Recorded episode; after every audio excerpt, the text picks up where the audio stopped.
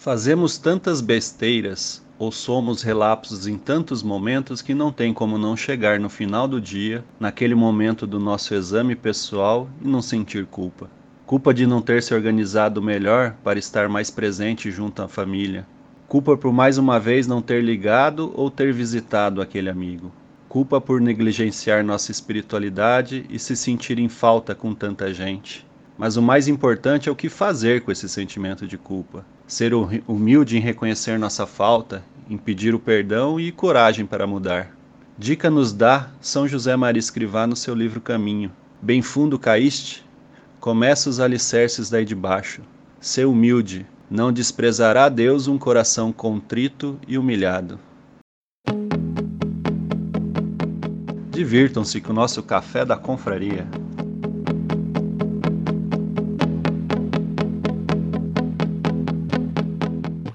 Dia, boa tarde, boa noite. Está começando mais um Café da Confraria. Este é um podcast nascido da Confraria Café Brasil, com a intenção de ser um espaço onde qualquer confrade com uma boa ideia possa ter o gostinho de participar da criação de um podcast. E hoje é o penúltimo episódio da nossa série sobre sentimentos e vamos conversar sobre culpa. Vamos, antes de tudo, às apresentações. Aqui é o Alexandre Tobias, direto de Jaú, e sou o culpado, até que se prove o contrário.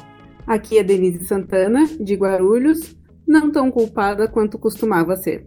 Boa noite, gente. Meu nome é Tailane, eu sou namorada do mal. Eu sou a Leila, aqui da cidade de Itajaí, Santa Catarina e psicóloga.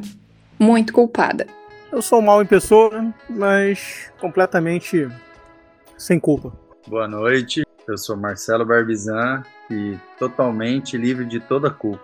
Eu sou Rony Clayton. Às vezes eu me sinto culpado, às vezes não.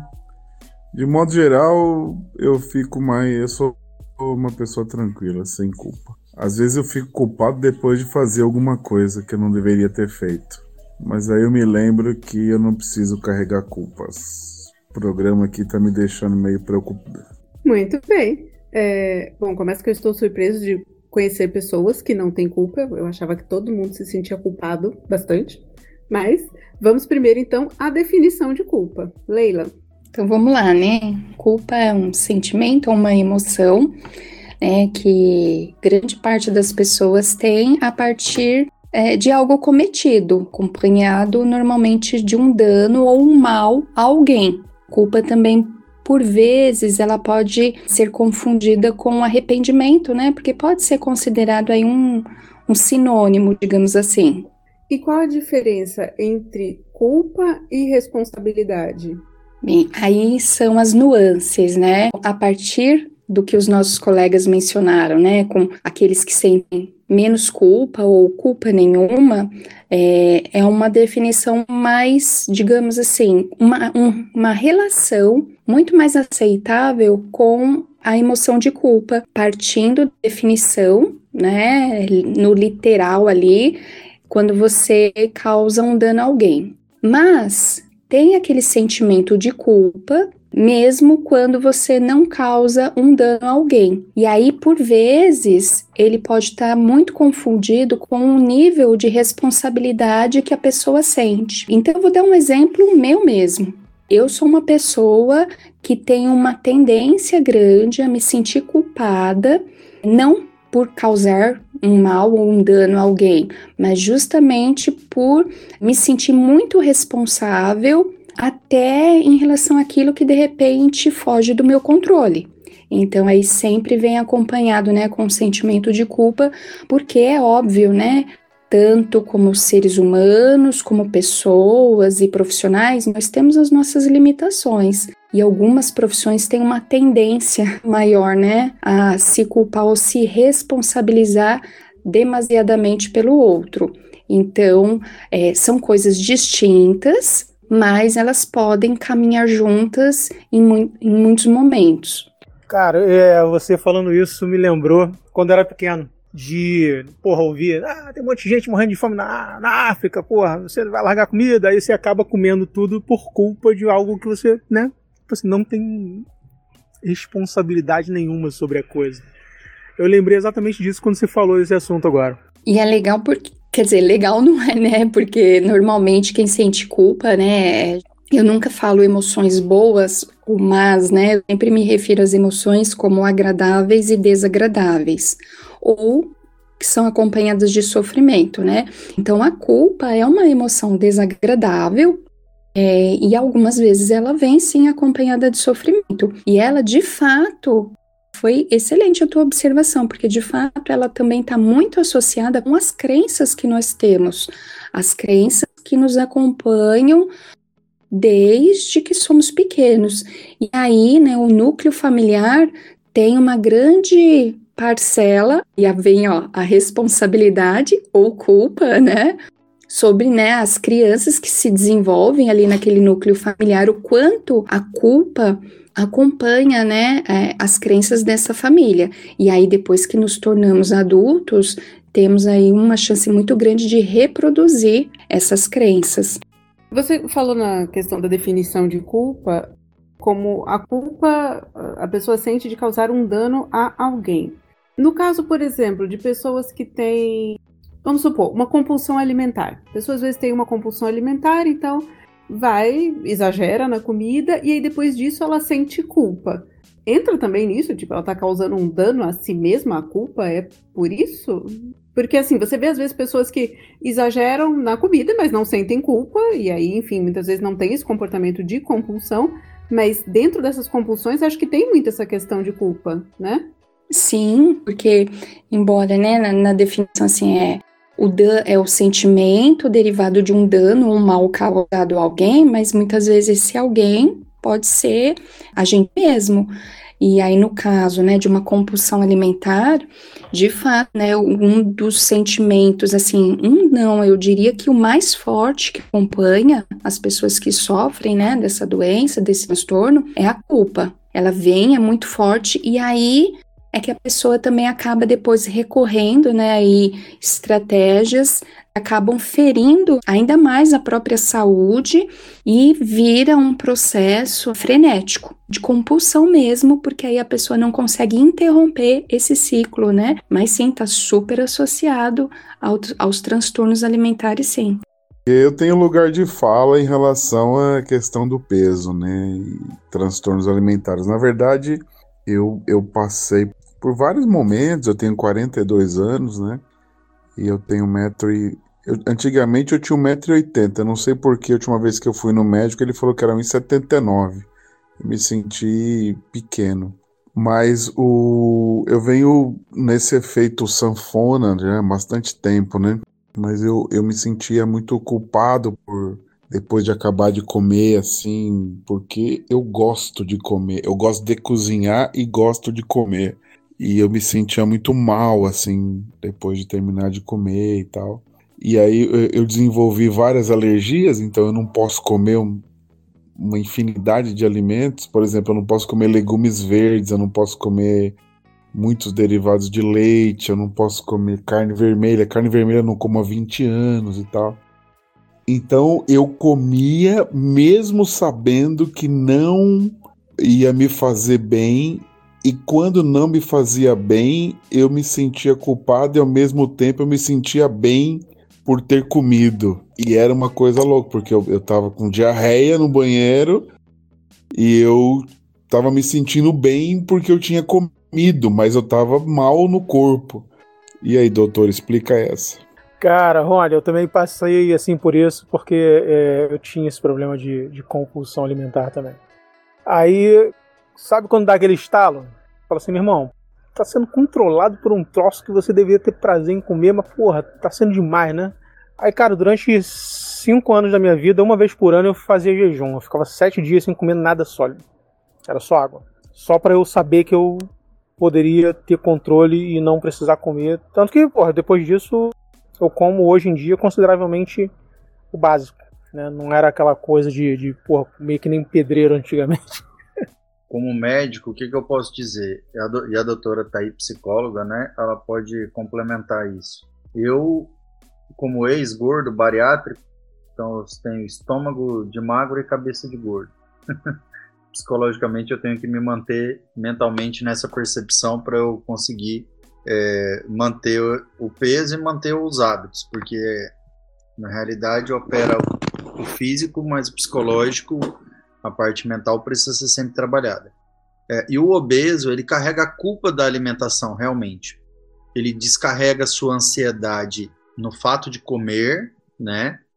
E em seguida, o sentimento de culpa de ter comido, ele vem à tona, né? Então é um paradoxo gigantesco entre o prazer, a sensação prazerosa da comida, né? E muitas vezes é descarregada toda a ansiedade, né, através da compulsão alimentar, e depois isso oscila entre uma sensação de, de sentimento até depressivo de uma certa forma, de arrependimento, né, de culpa, sensação de culpa justamente por ter comido, por ter feito tudo isso, né?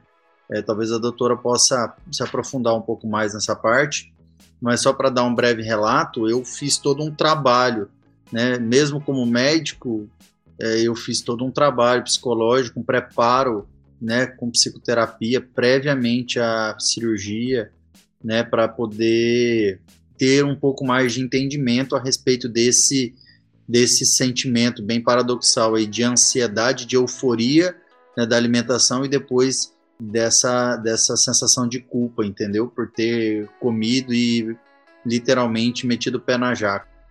Oi, Marcelo, a tua explicação foi excelente. Na verdade, acho que não tenho nem o que acrescentar, né? Só parafrasear porque é ambíguo, né? Então, assim, é, o alimento, o comer dá prazer.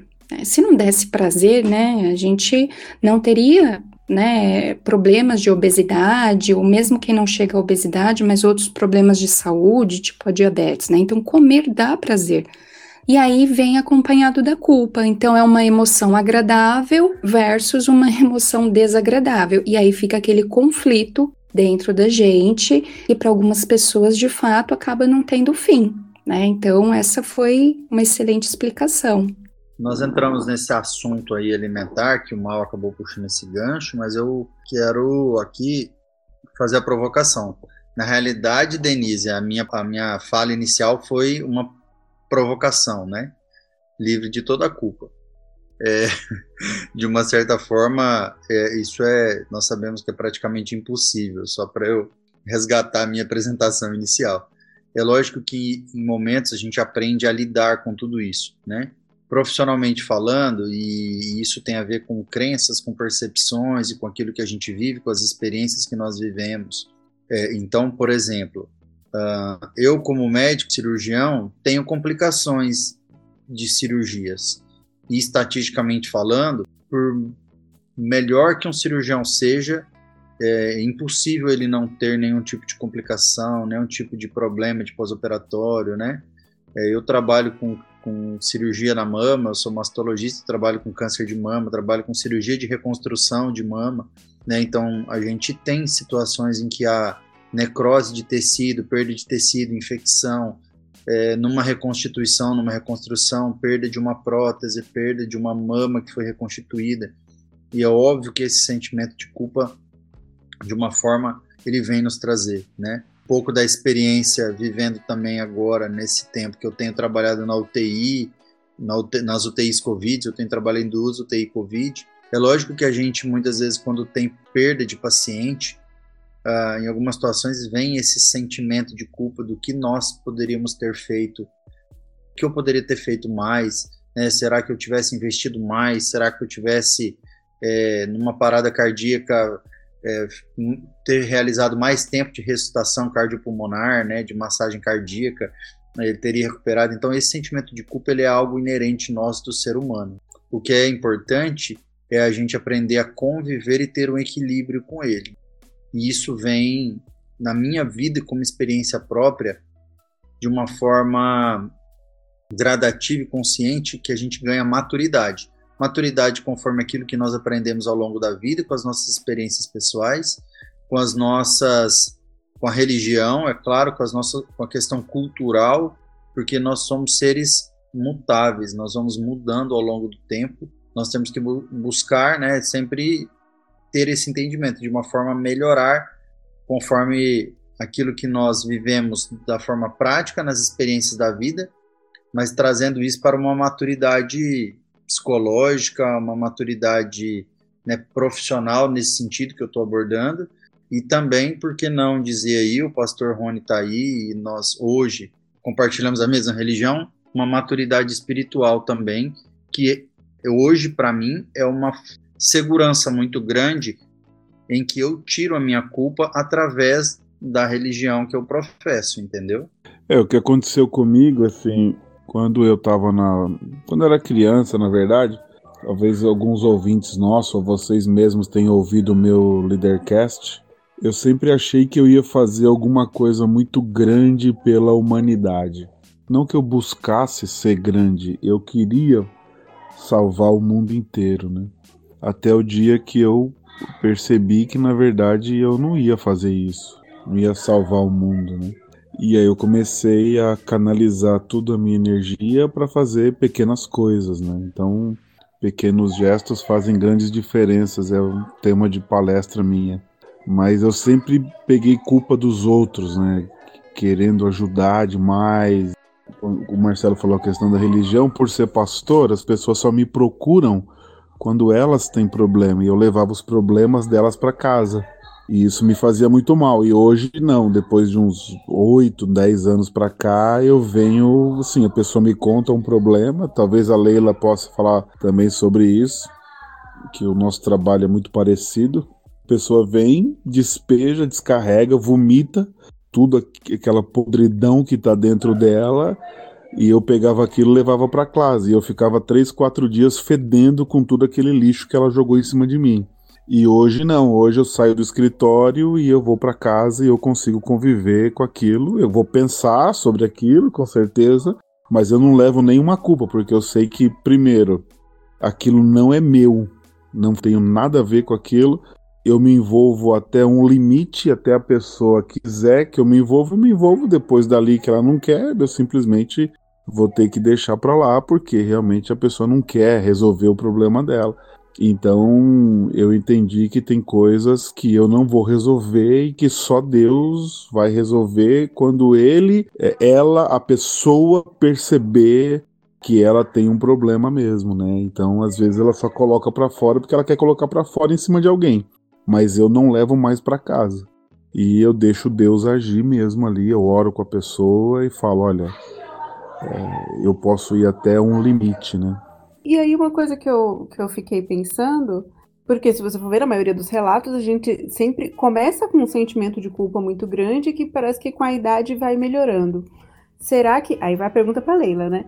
Será que é, o jovem, por ter uma tendência maior, né, um sentimento de, de onipotência, tende a se sentir mais culpado porque acha que vai fazer tudo e a hora que faz algo que não dá certo, ele se sente culpado porque tudo é responsabilidade dele, porque ele acha que pode controlar tudo, e conforme vai chegando a maturidade, que você começa a ter consciência do absurdo número de coisas que não estão sob o nosso controle, é, você começa a, a diminuir essa culpa porque você entende que muitas dessas coisas não, não dependem de você. Será que é isso? Que a maturidade tende a diminuir o sentimento de culpa? Então, eu acho que é um conjunto de coisas. Por exemplo, né, como o Marcelo falou muito bem da questão da maturidade, principalmente para o aspecto profissional, né? Se bem que com certeza para o pessoal também ajuda, mas como psicóloga me identifico muito, né? Que temos limitações enquanto profissionais e que tem coisas que fogem, né, do nosso controle, principalmente pensando aí numa complexidade de trabalho, né? Então imagina, nem, nem comparo a complexidade né, de um cirurgião com o de um psicólogo, mas conforme a idade passa e a gente se sente muito mais seguro no nosso trabalho, a gente tem a tendência a se sentir menos culpado.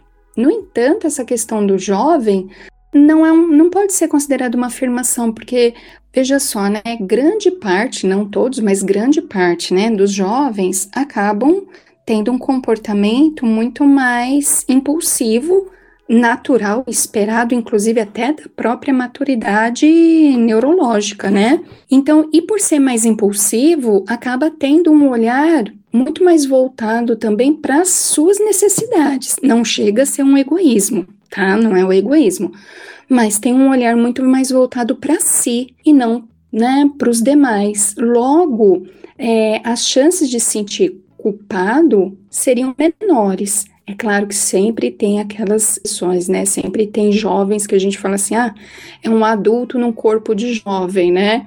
Mas no geral, né, no funcionamento assim, seria muito mais comum que não, que o jovem não se sentisse tão culpado. Por isso, inclusive, né, alguns atos impensados, a questão da impulsividade, e também a gente nunca pode desconsiderar a questão cultural da família, como eu mencionei logo no início, né? Vai depender muito é, das crenças familiares né, em que aquela pessoa se desenvolveu. Então, se é uma família que traz muito forte essa questão da culpa para o seu meio, aí sim, seja uma criança, um jovem, né, um adolescente, vai ter essa tendência a mais, sentir-se mais culpado, né? Mas não é uma regra.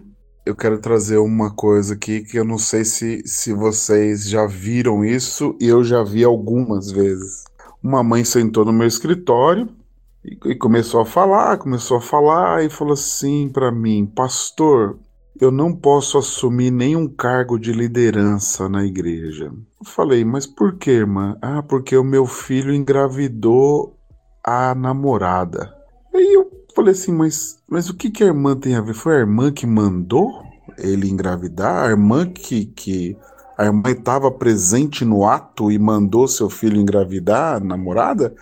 Ela falou, não, pastor, credo. Eu falei, mas o que, que a irmã tem a ver com isso? Ela falou assim, é porque é a vergonha do meu filho que eu carrego. Eu falei, então, mas a senhora não tem nada a ver com isso, não foi a senhora que engravidou seu filho, não, mas ele é o meu filho. Eu não consegui tirar da cabeça dela a culpa. E eu não sei falar quantas mães eu atendi e pais que se sentem culpados por filhos fazerem coisas que eles não que eles não concordam.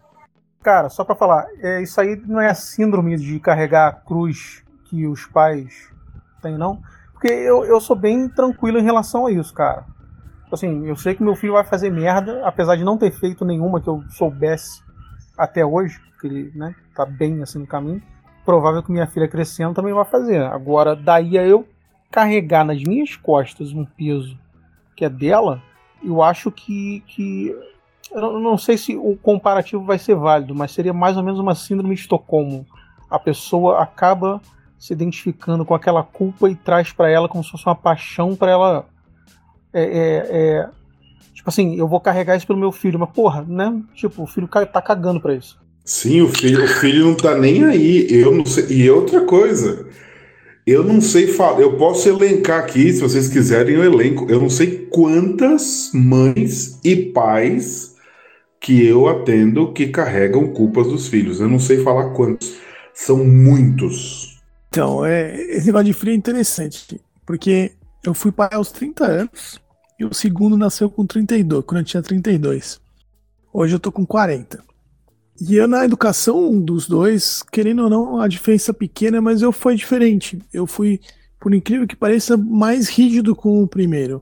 E aí eu fui estudando conforme meu filho foi crescendo, eu fui, ele foi entrando na escola é, infantil, e, eu, e o outro, o André, tinha nascido, eu fui estudando um pouco do desenvolvimento do, das crianças e fui vendo que eu fazia coisas que eu falei, pô, mas a criança não tem nem capacidade de entender ou não, e eu ficava querendo fazer ela entender. E era mais fácil você distrair ela de outra forma. Então, assim, eu mudei minha forma de, de, de aproximação com o segundo de uma forma muito grande até. E no início você fica até pensando assim, pô, vou me sentir culpado com isso. Mas isso é uma coisa que até o Marcelo comentou da profissão, também sou médico, então a gente também carrega essa coisa, essa pressão de querer fazer sempre o melhor, fazer tudo correto. Mas o que eu vejo assim com o meu filho é, eu tomei aquela minha decisão com minha formação de aos 30 anos. Se eu fosse pai hoje, eu teria feito diferente. Mas se eu voltasse aos 30 anos, eu teria feito tudo de novo porque era o que eu era naquela época. Então acho que as pessoas às vezes ficam com algumas culpas, como a, a Leila falou, como se fosse um arrependimento. porque elas ficam pensando como fariam hoje, coisas do passado. E esse é um grande erro, eu acho, que as pessoas acabam confundindo. Às vezes a gente toma decisões que são feitas naquele calor do momento, naquele, com aquela estrutura que você tem, com o conhecimento que você tem. Então, difícil julgar. São situações que talvez a gente faria novamente, infinitamente, se voltasse no tempo, entendeu? Então, é, isso realmente de carregar dos filhos, dos pais, carregar, eu vejo também, a gente encontra isso no, no trabalho. Mas eu não carrego, porque é o que, que a gente estava falando aqui. A gente mostra o caminho para eles, mas o que, que eles vão fazer, aí é responsabilidade deles, né? É, são papéis importantes, né? Paternidade, maternidade. Eu me deparo muitas vezes com pais que se sentem culpados, é, não pela ação dos filhos, né? Como o Rony mencionou, mas principalmente nos tempos de hoje, né? Por conta do trabalho e ter que muitas vezes dedicar-se muito mais horas para o trabalho do que para os filhos. E aí vem um sentimento muito forte de culpa e grande parte das famílias, melhor, desses pais, depois desse sentimento de culpa, é acompanhado, né, por uma necessidade de compensação. Né? E aí, muito, muitas famílias acabam recorrendo a compensar esse tempo que, que é empregado mais no trabalho com recursos materiais. Brinquedos eletrônicos, passeios, então, é importante, né, a gente considerar que culpa, né, não para só por aí, né, não, não é só até onde eu sinto culpa. Então, tem também, né, as consequências dessa culpa. Então, uma pessoa que se sente muito culpada, ela vai ter muito mais tendência, né, a tentar reparar isso. Quando é algo que a gente fala, né, dentro da, terapia cognitivo-comportamental, que é algo que não é disfuncional, a reparação é sempre bem-vinda. Mas quando o nosso pensamento é disfuncional, então eu, por exemplo, ah, estou o tempo todo me sentindo culpada por algo, então eu vou tentar compensar isso, só que não vai ser assertivo, vai ter uma uma pitada aí, de repente de, de exagero ou de falta de assertividade. A questão também que a gente Lembrando, né, eu sempre menciono isso, nós somos seres humanos e cabe dentro de nós todas as emoções, todos os sentimentos. A questão é o que fazemos com essa emoção. E aí, como a gente está falando hoje de culpa, eu acho que uma chave, né, ou, ou algo importante é se a gente perceber que essa culpa consome muito tempo né, nos nossos pensamentos, é entender por que é que eu me enrosquei com esse sentimento de culpa. É porque se não tiver evidências ali, de fato, né, algo que seja funcional, de que, ah, eu causei um mal ou um dano, é que quando a gente fala mal ou dano, parece que é algo muito grande, mas de repente pode ser, sei lá, uma ofensa, que de, não deixa de ser um dano, né?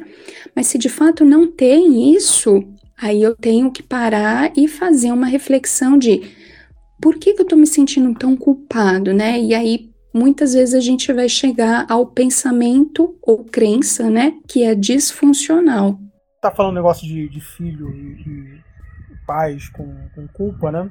Cara, eu vim, né, eu tive uma criação onde a minha mãe praticamente não dava atenção. Eu tinha que me virar, me brincar com, com as coisas, brincar com os bichos, cachorro. A gente morava num sítio. Então, porra, tinha galinha para cuidar, tinha pato, tinha, porra, minha mãe era aquela tipo de pessoa, aquele tipo de pessoa que acordava às 5 horas da manhã, ia molhar as plantas, 6, 6 e meia fazia o café da manhã para todo mundo.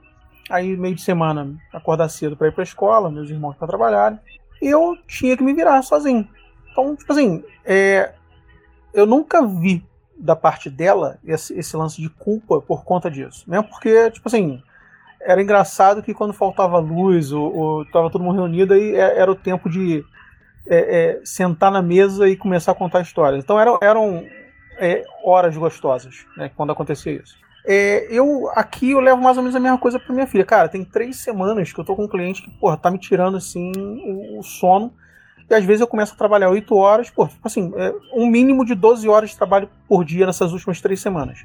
Então, tô realmente deixando um pouco de lado a, a minha filha, não tô dando a atenção que eu costumo dar para ela e nem pro cachorro que tá aqui agora fazendo esse barulho.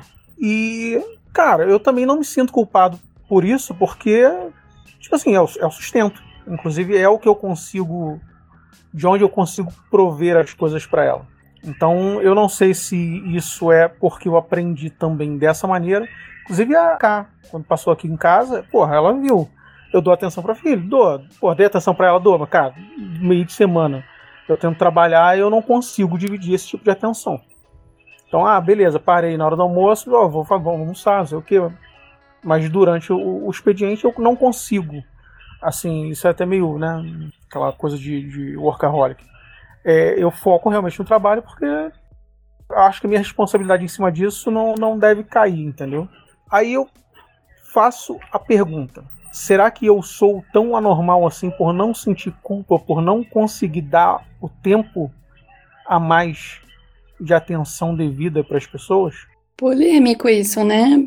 Porque, de fato, eu acho que se a gente fizesse uma enquete com os nossos pais, acho que pouquíssimos pais se sentiriam culpados, né, por não sentar no tapete da sala e brincar, porque culturalmente isso não era incentivado, significa que não seja importante, né? É importante, mas de fato não era incentivado e eles aprenderam dessa forma. Mas tem, quando você menciona a questão da mãe, tem um, um fator muito interessante que é assim: com certeza ela não se sentia culpada porque ela tinha uma certeza dentro dela de que ela tinha feito o melhor dela, né? E acho que é isso que a gente precisa parar muitas vezes, seja no trabalho, seja nas relações familiares, o que for, né? Parar e pensar: eu dei o meu melhor? Teria alguma outra coisa que eu poderia fazer? Se não, então se a resposta foi sim, eu dei o meu melhor neste momento, né? Como acho que foi o Ale que comentou, quando ele foi pai aos 30, depois 30 e poucos, né? E aí ele iria, né, ter o mesmo comportamento, né? Porque naquele momento ele acreditava que ele estava sendo o melhor. E aí se a gente foi o melhor que a gente pode naquele momento, aí eu acho que isso ajuda bastante a diminuir né, essa carga de culpa que vem muitas vezes pelas crenças, culturalmente, às vezes também pela religião, né? Tem religião que que torna, né, a questão da culpa algo muito pesado, né? Muito difícil também de lidar. Então, eu acho que esse é um bom exercício para a gente tirar, né? É, que a culpa se torne o que ela de fato é apenas um sentimento humano, né? E não um fardo, na verdade, isso é uma coisa muito séria, tem pesos muito grandes, né? Pessoas carregam carregam pesos e culpas muito grandes. Eu atendo pessoas que se sentem massacradas assim pela religião, né? Eu já atendi um rapaz uma vez e ele me falou um determinado de coisas e aí é, eu falei assim, olha, eu não posso tomar essa decisão por você, é você que tem que tomar essa decisão. E aí ele falou assim, ó, pasmem vocês. Ele falou assim: Você não vai me ameaçar? Eu falei: Como assim te ameaçar?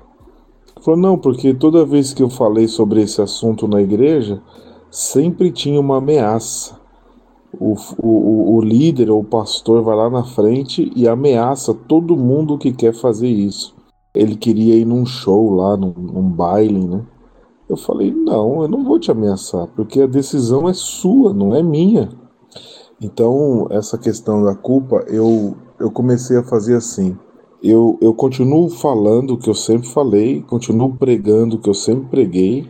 O que para mim é pecado continua sendo pecado, mas eu, eu não me sinto no direito de colocar mais peso sobre as pessoas. Inclusive no meio evangélico tem uma, uma expressão muito usada, né? Que é Deus vai pesar a mão. Olha, Deus vai pesar a mão sobre você. Deus pesa a mão sobre você. Eu não amoleci, eu não deixei de falar o que eu tenho que falar, mas eu não me sinto no direito de aumentar as culpas sobre ninguém, porque a própria Bíblia vai dizer é, não julgueis para que não seja julgado, vai dizer que é, o juízo é Deus, é que vai julgar a cada um de nós, a decisão é, de cada um é individual, a fé de cada um é individual. Então eu preciso mostrar para a pessoa o caminho, mas eu não me sinto no direito de colocar mais culpa em cima das pessoas. Em geral, vocês acham que a gente vive numa sociedade culpada? Que, porque, por exemplo, nesses exemplos que o Mal deu e que aí a Leila de alguma forma acabou reforçando, né, que se você perguntar para os nossos pais se eles se sentem culpados, bom, provavelmente não, porque eles atenderam às expectativas que eles tinham, as imagens que eles tinham. Vocês acham que a nossa sociedade atual incentiva mais essa culpa, nos dá um talvez um, um modelo mais difícil de, de alcançar e isso incentiva a culpa? Ah, eu acredito que sim, totalmente, principalmente por conta da comparação né? Hoje, até pela facilidade de, da comunicação, pelo número grande, né, de redes sociais que existem, né, tem uma questão aí da comparação, da competição, e aí faz com que as pessoas se sintam mais culpadas, porque aquela, aquele lance, né? Às vezes pode estar até atrelado também com a inveja, a gente já falou um pouco de inveja, né, no outro encontro, aquela coisa de que quando eu olho para a grama do vizinho, eu acho que a grama do vizinho é mais verde, e aí quando eu olho para o meu cenário, eu sempre acho que, ah, de repente não é bom o suficiente. E dependendo da pessoa, pode vir sim acompanhado de culpa. Eu vejo muito hoje, né, a culpa é, sendo muito mais incentivada pela comparação com o outro. Maternidade, por exemplo, né, as mães da nossa geração e as nossas avós eram extremamente seguras com a maternidade. Né? Hoje em dia, grande parte das mulheres são extremamente inseguras com a maternidade e não por falta de intuição, né? Mas justamente porque estão se comparando o tempo todo com a, sei lá, a vizinha do lado que teve, a amiga que teve, aí ela fez desse jeito e aí a gente acaba perdendo a referência, sabe? Então, sim, eu sou a primeira a dizer que essa geração é a geração da culpa. Concordo com a Leila, porque eu acho que esse esse conjunto de mídias sociais mesmo, essa interação cada vez maior e de uma forma muito superficial, né, cria essas comparações que traz esses sentimentos mesmo de fragilidade nas pessoas que acabam criando culpas que onde não existe, né, onde não deveria existir. A gente vê isso mesmo mas é por pura comparação mesmo. Nós vemos hoje que toda essa influência da mídia, e ontem até assisti um documentário que de uma certa forma foi bastante assustador para mim. Eu vou já pegar o nome aqui e vou passar para vocês. É, falando sobre a questão da manipulação realmente, entendeu? Da, da, da internet hoje. É, existe uma polarização que foi de uma certa forma tendenciosa para que pudesse causar todo esse essa divergência entre dois lados, né? Essa vamos dizer assim separação mesmo. Eu, hoje nós vemos que cada vez mais as pessoas estão com opiniões radicais para dois lados e tendem a jogar culpa é, no outro grupo sobre as mazelas que acontecem. O nome do documentário é o Dilema das Redes? Ah, acho que é esse mesmo, é, tá na Netflix. Eu cheguei a assistir já. E, cara, voltando inclusive no, naquele outro programa falando sobre. Acho que foi em redes sociais, eu nem lembro, mas segurança da informação, né? Quando você tem um, um serviço e esse serviço é de graça, é porque na verdade o produto é você, né? eu já tinha cantado a pedra. Sim, eu assisti esse documentário e é algo assim que a gente, de certa forma, já sabia, né? Mas ali parece que fica tão mais evidente, chama muito mais atenção. E foi, inclusive, por sugestão de uma família que eu atendo, uma adolescente, onde os pais estão extremamente culpados porque agora, por conta do isolamento, a jovem não tem amigos e eles temem, porque né, a, a, menina tem uma fragilidade emocional grande, então eles temem que ela, né, faça qualquer coisa contra a segurança dela ou tome atitudes erradas justamente porque ela não tem amigos. Então eles estão desesperados e assumiram para eles a responsabilidade de garimpar amigos reais para ela, né? E é algo quase que insano, né? Porque nesse momento a gente, eu acho que é uma grande reflexão, né? De parar e entender como essas relações estão sendo construídas, né? E aquilo, né? Você constrói algo em cima da areia, né? Tem o lance lá do castelo de areia, vai dissolver muito rápido. E aí essa é uma culpa generalizada, né? Que eu vejo grande parte dos pais e tá virando quase que uma epidemia, né? Algo insano. Isso não é insano, é, é cara, isso é surreal, bicho. A, a premissa da infância é você ser vulnerável, falar com qualquer pessoa da sua idade e em 80% dos casos ser rejeitado na primeira. E a nossa prole, vou colocar assim, minha filha inclusive, porque mesmo por causa das limitações, mas eu forço ela, tanto, tanto que a gente foi no shopping ontem, ela fez amizade lá com as meninas, e eu adorei porque ela estava interagindo. Né? Dia das crianças, tinha muita criança, inclusive muita criança chata, né? Mas, porra, é, ela gostou. Então, caiu, se ralou. Só que a, a nossa prole, ela não, não consegue entender a frustração de não que, de, de alguém não querer falar com ela. E cara, isso é horrível. Quantas vezes eu lembro quando, quando era criança, tanto na praça ou na, na primeira comunhão, eu odiava aquilo. Na, porra, na própria escola, você começa a falar com alguém e de repente, assim, ah, beleza, tá. Vira e, assim, você fica lá. E, cara, isso é a vida acontecendo. Porra, você não tem. Ninguém tem obrigação de ser seu amigo, né? A nossa prole não consegue entender isso. É, essa juventude não entende isso. Eu tenho duas filhas, uma de 14 e uma de 11, né? E elas são totalmente diferentes, igual eu e minha esposa. A minha filha mais velha tem o meu temperamento, ela faz amizade fácil, ela fala o tempo inteiro, ela é líder, ela vai, ela se joga. A minha filha mais nova, não. Minha filha mais nova é, é diferente, ela é igual a mãe, assim. Ela é mais reclusa, ela é na dela, ela só fala quando ela tem certeza.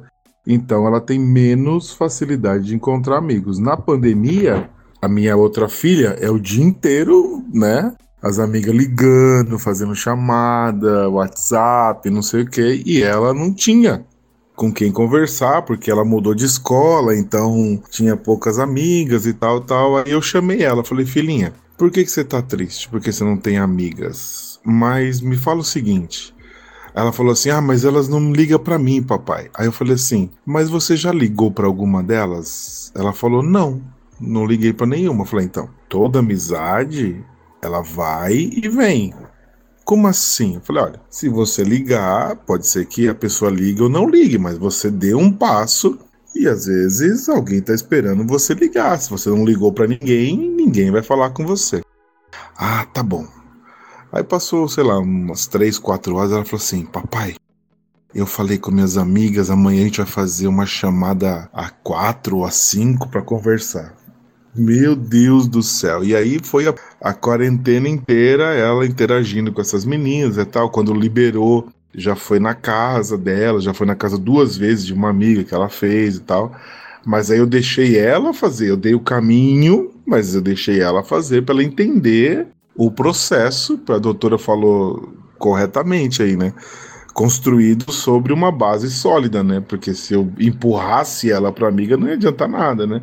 Então eu consegui reverter essa situação e ela mesmo foi atrás, ligou para amiga, a amiga ligou para ela.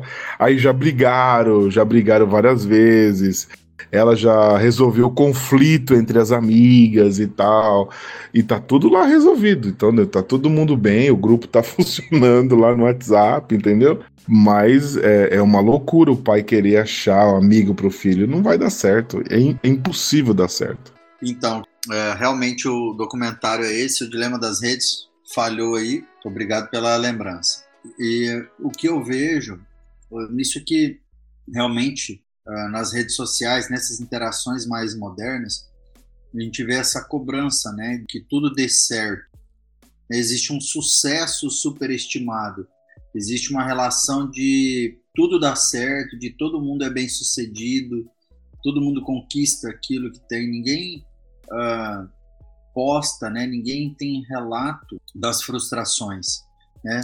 É só da, da, da das vitórias, das conquistas. Né? E muitas vezes é, isso vai gerar um sentimento é, nesses jovens, né? É de culpa de muitas vezes na realidade, na vida deles, eles não enxergarem uh, esse sucesso ou não conquistar esse sucesso que eles estão olhando, mas aquilo tudo é uma fachada, né?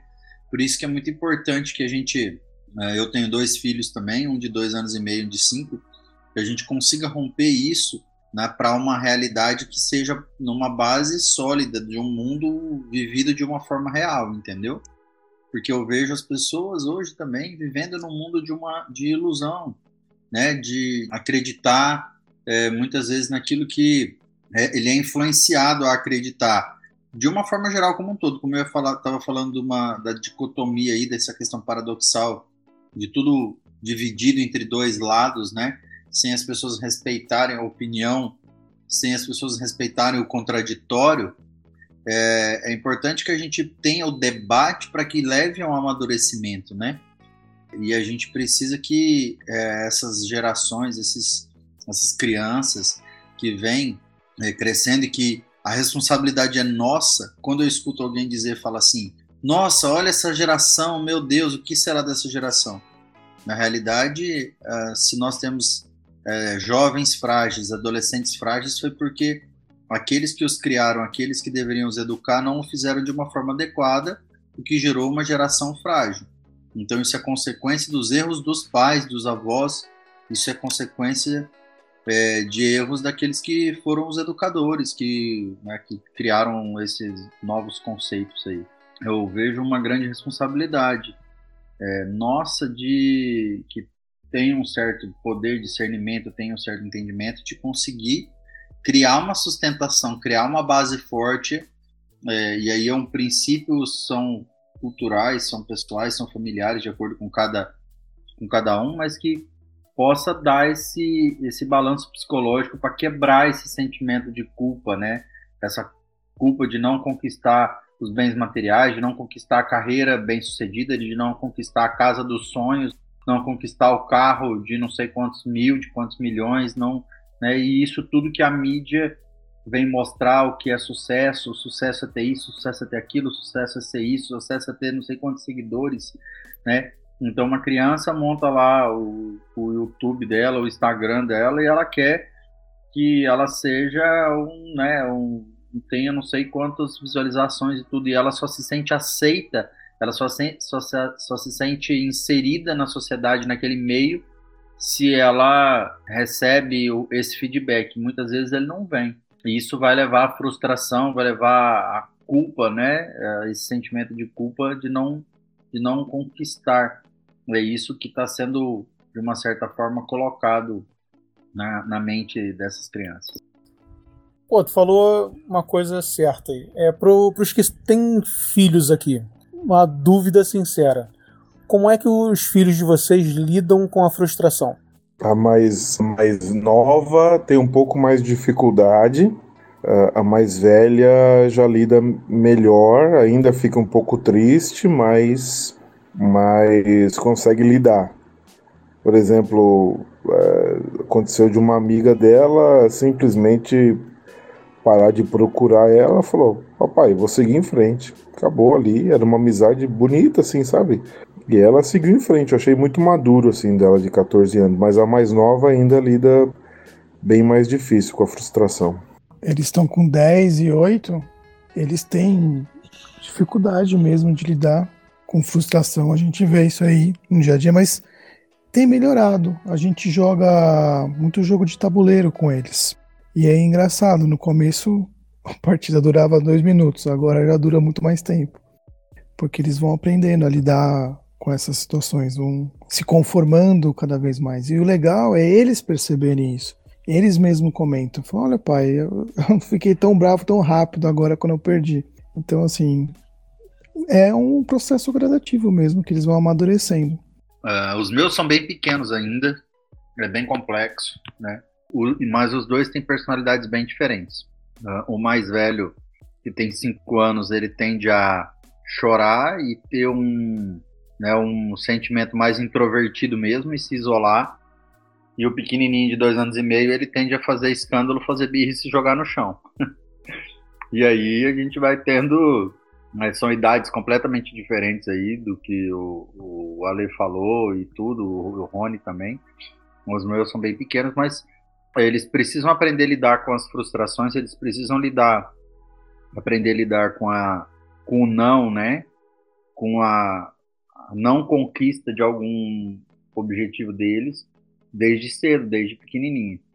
E aí a gente precisa, desde o joguinho do videogame, desde querer um sorvete, desde querer né, um, que um amigo se comporte de uma determinada forma, e isso acaba frustrando né, a expectativa deles, é, a gente ensina que eles precisam aprender a respeitar e tentar ganhar, fazê-los aprender a ir ganhando aos pouquinhos, aos pouquinhos, a maturidade que cada idade tem necessidade, porque a doutora pode falar aí, cada idade vai ter uma, um entendimento, vai ter uma relação com o mundo, relação com as outras pessoas, relação com os amigos, de uma forma diferente, né? Beleza, agora a segunda pergunta. Como é que vocês, enquanto pais, lidam em relação à culpa por conta da frustração dos filhos? Eu não tenho culpa nenhuma com a frustração deles, não. Aliás, quando eles se frustram, eu falo, filha, bola pra frente. Exatamente, não, de jeito nenhum. Não, não, sentimos culpa nenhuma. Essas frustrações são deles e eles vão ter que a, aprender so, so, vivenciando elas, né? Não protegendo eles delas, né? Então eles precisam passar por elas. Né? Eu vivo falando isso para eles, né? Se não sentirem isso, eles não vão crescer de jeito nenhum. Mas tem uma coisa, né? Eu acho que aqui quem tem filhos são só pais, né? Não tem mãe aqui, né? A visão de mãe também é bem diferente, hein? É verdade. É verdade. Tanto que, tanto que eu brinco, né? Se fosse para minha esposa e minha sogra, o meu filho de 8 anos estava comendo com. Estavam cortando o bife do prato dele até hoje. Ai, cara, dei uma risada aqui agora. Desculpa, Lê. Não, é isso mesmo. Eu percebo, né? É, nas famílias que a visão, né? De lidar com a frustração do filho para pais é muito diferente das mães, né? As mães têm essa coisa de tentar passar pelo filho, né, para evitar qualquer sofrimento, qualquer frustração, e os pais encaram isso com uma naturalidade, como parte mesmo da natureza humana, o que é uma visão muito mais é, assertiva, muito mais saudável também e que vai trazer muito mais benefícios para o desenvolvimento da criança. Mas é, é um fato, chega em algum, alguns episódios são até engraçados. É, porque a minha esposa, constantemente ela fala assim: ai, coitada, que dó. É uma fala comum, né? Tem mães que até choram, né, no consultório, porque carregam, né, coisa do fardo, né? A culpa, porque estão o tempo todo se cobrando, achando que não são mães, né? O suficiente. E a gente falou bastante da questão da culpa, quando ela é em excesso e dos problemas que ela traz. Mas a gente acabou não mencionando, né? A ausência da culpa também é um problema, né? Porque de certa forma a culpa ela acaba, né, dando ali um equilíbrio para as relações sociais e a ausência, né, da culpa também pode ser patológico, traz tantos problemas quanto o excesso, né? Então, só lembrando aí que não somos contra a culpa, culpa faz parte da natureza humana e a ausência dela também teríamos problemas sociais gravíssimos. Sim, como, como a dor é uma coisa necessária, né, até para nossa proteção, a culpa também acho que tem esse função de freio, né? É, na verdade, quando você vê essa falta de culpa, eu já fico até associando a falta de, de empatia, uma falta de sentimento, né? Pelo que o outro possa estar vivenciando, né? Então as pessoas machucam, interferem na vida dos outros sem estar tendo noção do impacto que estão fazendo, quando elas não sentem nenhuma culpa, né? Isso realmente, infelizmente, a gente cruza com essas pessoas aí pelo caminho, vira e mexe, sim. Essa falta, essa ausência de culpa, ela é muito associada com perfis psicológicos de psicopatas mesmo, né? Que, olhando do ponto de vista é, patológico mesmo, o perfil do psicopata é a ausência de culpa mesmo. Ele não se sente culpado por nada, é, nem por um homicídio, nem por um estupro, nem por uma por uma atitude feita. É, é nós, nós percebemos uma total ausência de sentimento de culpa, independente do ato ilícito que tenha sido né, tomado por, esse, por essa pessoa. Né? É, e assim como alguns sentimentos, né, algumas emoções parecem tão que fazem parte, aliás, só de um grupo né, de adultos, mas a ausência da culpa, ela também já pode ser notada em algumas crianças, né? A gente tem hoje, né, uma descrição do transtorno de oposição desafiante, né, que é o famoso TOD, eu brinco, né, com as famílias que eu atendo, porque às vezes também, né, bastou a criança contrariar um pouquinho, os pais já ficam super preocupados. Ai, será que meu filho é Todd? Aí eu, eu brinco e falo, Todd que é Todd não é Nescau. porque é uma série de outras outros sinais que a criança precisa apresentar, mas entre elas também tem a questão além do humor irritado e tudo mais, postura mais vingativa, a ausência de culpa. Né? Então, eu já atendi crianças com esse perfil, então, falta de culpa não é algo exclusivo de adultos ou nesses transtornos né, de personalidade, que são no popular os psicopatas. Tem também no caso das crianças. É, o meu filho, ele é TOD com. Tem uma comorbidade, né? Ele TDAH, veio TOD, bipolar e mais um, mais duas coisas que eu não lembro. E, cara, era bravo. Mas é... ah, estrategicamente era só você. Só você não, né? No caso, só eu falar alguma coisa assim, ao contrário, que ele emburrava e fazia exatamente o que eu queria. Psicologia reversa, só pra contrariar, né?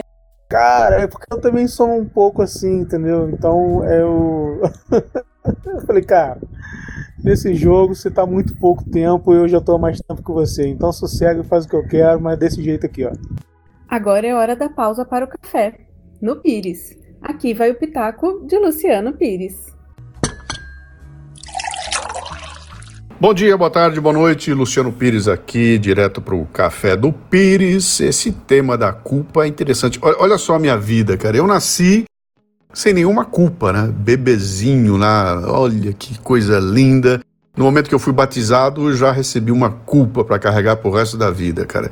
Teve um casal que cometeu um pecado original lá atrás, eu não tenho nada a ver com isso, e no momento do batismo meteram na minha cabeça uma culpa e me disseram que eu ia ter que viver para espiar essa culpa que não fui eu que fiz pela vida inteira, né? Então, do ponto de vista da, da educação na sociedade, eu fui treinado para isso, né? Eu já sou culpado sem mesmo abrir a boca, já começo devendo, né? E hoje em dia a gente chegou num momento de loucura total, né? Em que todo mundo é culpado. Eu, eu sou culpado por ser homem, por ser branco, por ser heterossexual, por ser classe média alta então, parece que há uma, uma, todo uma, uma um contexto para que você se sinta culpado por ser bem sucedido, né?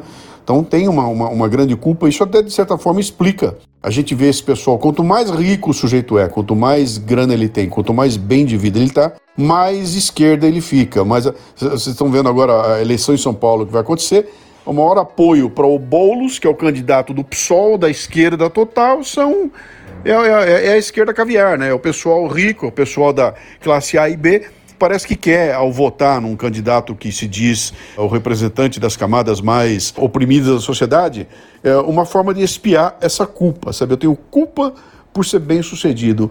Quando você vai num, num, país como os Estados Unidos, que tem uma cultura completamente diferente da nossa, o pessoal tem culpa de não ser bem sucedido. Lá, o sucesso lá não é medida de você saber se o caráter da pessoa é boa ou ruim, ou dizer que ela é ruim só porque ela enriqueceu. Lá não, cara. Lá o, o sucesso é prova de que você conseguiu atingir seus objetivos. As pessoas olham para aquilo sem culpa, mas como um modelo a ser seguido, né? E na nossa sociedade aqui uh, brasileira, católica, a gente olha para essa coisa do lucro como uma coisa de culpa, o que explica muito esse ambiente que a gente vive aqui, que parece que tem uma inveja, sabe? Que se você. O Tom Jobim já falou uma coisa, né? Que ele falou que no Brasil o sucesso é uma ofensa pessoal. Então, pega um ídolo nosso e se você traz. Olha o que aconteceu com, com os últimos, se você vai pegar um por um, né? Você pega o Romário, você pega o, o Neymar, você pega grandes ídolos aqui, todos eles têm um, um, uma consciência de que esses caras não são modelos a serem seguidos, são modelos a serem é, contestados, né? Quando você vai para os Estados Unidos e pega um cara que é bem sucedido lá, todo mundo quer seguir, quer seguir o cara. O Kobe Bryant morreu outro dia e os caras endeusaram o sujeito, né? Então ele, ele aquele é um modelo para ser seguido por uma sociedade que não trata sucesso como culpa, mas trata o sucesso como demonstração de capacidade de atingir objetivos. Então a gente precisa amadurecer um pouco para tentar escapar dessa coisa de sentir culpa por ter conseguido ficar numa posição melhor que a do meu semelhante, sabe? Eu tenho mais é que me orgulhar dessa minha posição, estender minha mão e tentar trazer as pessoas comigo para esse mesmo patamar. O dia que o brasileiro começar a pensar assim, vai acabar toda essa conversa mole aí sobre meritocracia, sobre luta de classes e tudo mais, né? Mas vamos lá, continue tocando aí sem culpa. Grande abraço. Muito bem, então vamos às considerações finais e recomendações. Bom, o importante é não ficar com culpa. E considerações finais é o que a gente falou. É, é, acho que é um pouco que o, o Rony falou agora no final. Se a gente buscar é, mostrar a todo mundo que você tem que ter sua individualidade, cuidar da sua vida e não ficar focado no que os outros estão pensando, tudo, entender das nossas limitações, tudo isso facilita muito a nossa vida a não ficar sentir ter o sentimento de culpa, né? E de dicas, olha, de novo, não tem nenhuma dica hoje, não. O que eu entendi é que tem muita gente procurando culpado e pouca gente assumindo responsabilidade, né? Que existe um certo antagonismo entre as duas coisas. Acho que se conseguirmos chegar numa, enfim, em sermos e não só pessoas como uma sociedade mais responsáveis, acho que talvez tendamos a ser menos culpados. De recomendação, podcast dos náufragos. Vou de náufragos de novo. Que é As Vantagens de Ser Culpado. Eles falam sobre o filme As Vantagens de Ser Invisível. Fala bastante sobre culpa, eu achei bem interessante.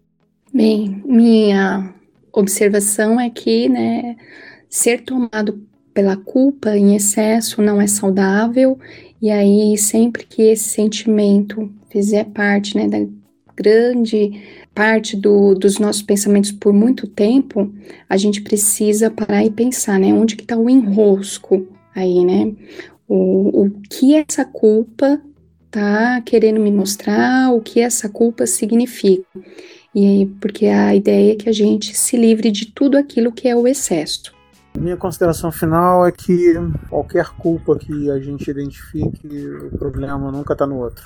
Então, nesse exato momento, meu cachorro está aqui fazendo a dança do cachorro louco e eu não me sinto culpado por isso. Então, tá valendo. É, sobre a culpa, eu concordo com os colegas. Eu acho que a gente precisa nos destituir da culpa. Existem situações em que realmente fogem ao nosso controle. Nós temos que ter é, sabedoria, né, de discernimento para ter né, o, entendimento de até onde vai a nossa responsabilidade, né, para que também, como a doutora falou, essa ausência de culpa não nos torne irresponsáveis, né? É, então temos que ter maturidade para isso, né? Mas não vamos deixar que a culpa traga insegurança, angústia, né, ansiedade, sentimentos aí ruins e depressivos na nossa vida, principalmente nas nossas relações interpessoais. E uma dica fica aí o que nós falamos aí sobre o documentário, né, o dilema das, das redes que tem lá no Netflix, é bem bem impactante mesmo.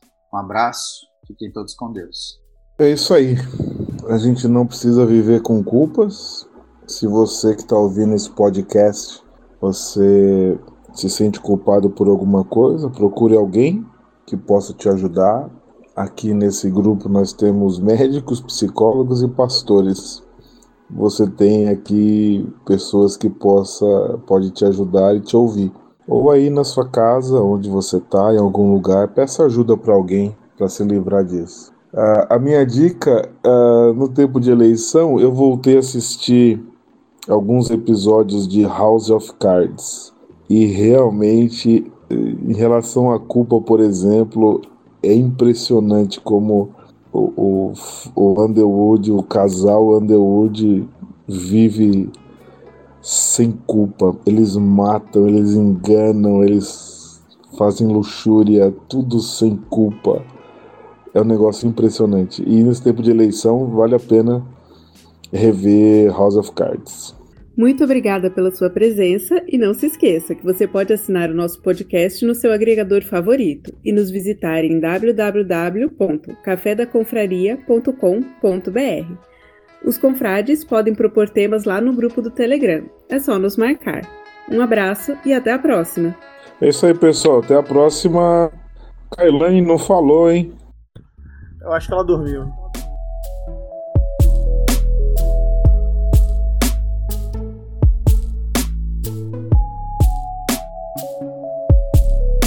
E aí, já conhecia a voz do confrade que abriu este programa?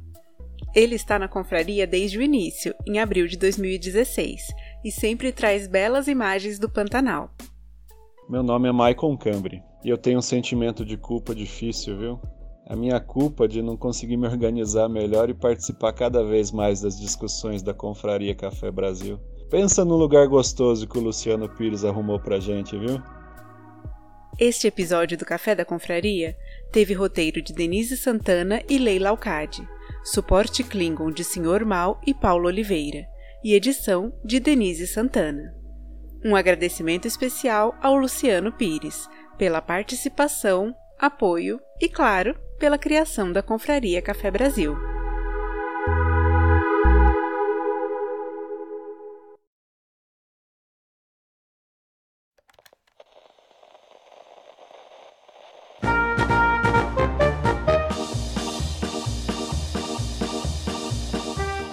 Quem é essa pessoa com K? É a namorada do mal. Sério? Boa noite, Rony. Boa noite. Quem é você? Me chamo Kailane, sou namorada do mal. Vixe, é verdade mesmo? Ah, seja bem-vinda, isso é uma coisa inédita. verdade, sim. Muito obrigada. Você é namorada do mal? Meus sentimentos, viu? Eu vou carregar esse estigma de ter dormido no programa dos games até quando, hein? Até a gente fazer algum programa sobre, sei lá, vou pegar um tema pesado aí. Foda, alguém dá ideia. Foda, alguém dá Vamos fazer um programa sobre palavrão. Puta que pariu, é isso aí. Denise! Porra, babei o vinho todo.